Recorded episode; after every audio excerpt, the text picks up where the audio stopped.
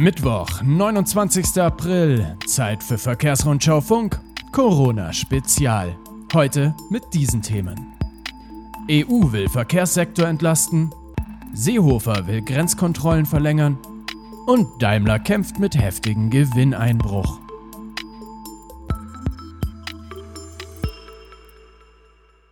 Bevor es losgeht, die Werbung in eigener Sache.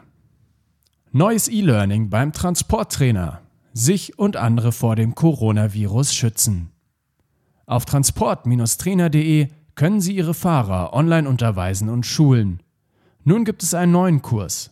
Hier erhalten Sie und Ihre Mitarbeiter Informationen rund um das Virus sowie zu den wichtigsten Hygiene- und Verhaltenstipps gemäß BZGA und Robert Koch Institut. Erfahren Sie über die Übertragungswege und Krankheitszeichen, lernen Sie, wie Sie sich und andere schützen und vor allem, wie sich das Fahrpersonal schützt. www.transport-trainer.de Die qualitativ hochwertige E-Learning-Plattform des Verlag Heinrich Vogel. Den Link finden Sie wie immer in den Show Notes. EU will Verkehrssektor entlasten. Mit weniger Bürokratie und mehr Flexibilität will die Europäische Kommission alle Verkehrsträger in der Coronavirus-Pandemie entlasten. So soll zum Beispiel die Gültigkeit von Bescheinigungen, Lizenzen und anderen Genehmigungen für alle Verkehrsträger unbürokratisch verlängert werden. Bestimmte regelmäßige Kontrollen im Straßen-, Schienen- und Binnenschiffsverkehr sowie bei der maritimen Sicherheit würden ebenfalls vorübergehend zurückgestellt, hieß es von der Kommission. Im Straßengüterverkehr betrifft das unter anderem die Lenk- und Ruhezeiten von Lkw-Fahrern. Seehofer will deutsche Grenzen länger kontrollieren. Bundesinnenminister Horst Seehofer will die in der Corona-Krise eingeführten Kontrollen an deutschen Grenzen bis zum 15. Mai verlängern. Einen entsprechenden Vorschlag werde er an diesem Donnerstag im Corona-Krisenkabinett vorlegen, sagte ein Sprecher des Ministeriums. Im Anschluss sei auch noch eine Abstimmung dazu mit den Ministerpräsidenten der von den Kontrollen betroffenen Bundesländern geplant. Die Kontrollen würden nach aktuellem Stand am 4. Mai auslaufen. Daimler kämpft mit heftigem Gewinneinbruch.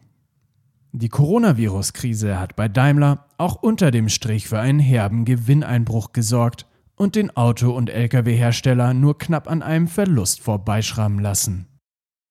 Im ersten Quartal stützte der auf die Aktionäre entfallene Gewinn auf nur noch 94 Millionen Euro ab wie der Konzern am Mittwoch mitteilte.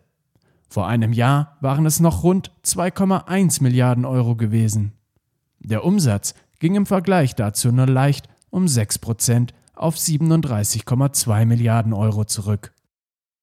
Daimler hatte im ersten Quartal nur 644.300 Autos und Nutzfahrzeuge verkaufen können.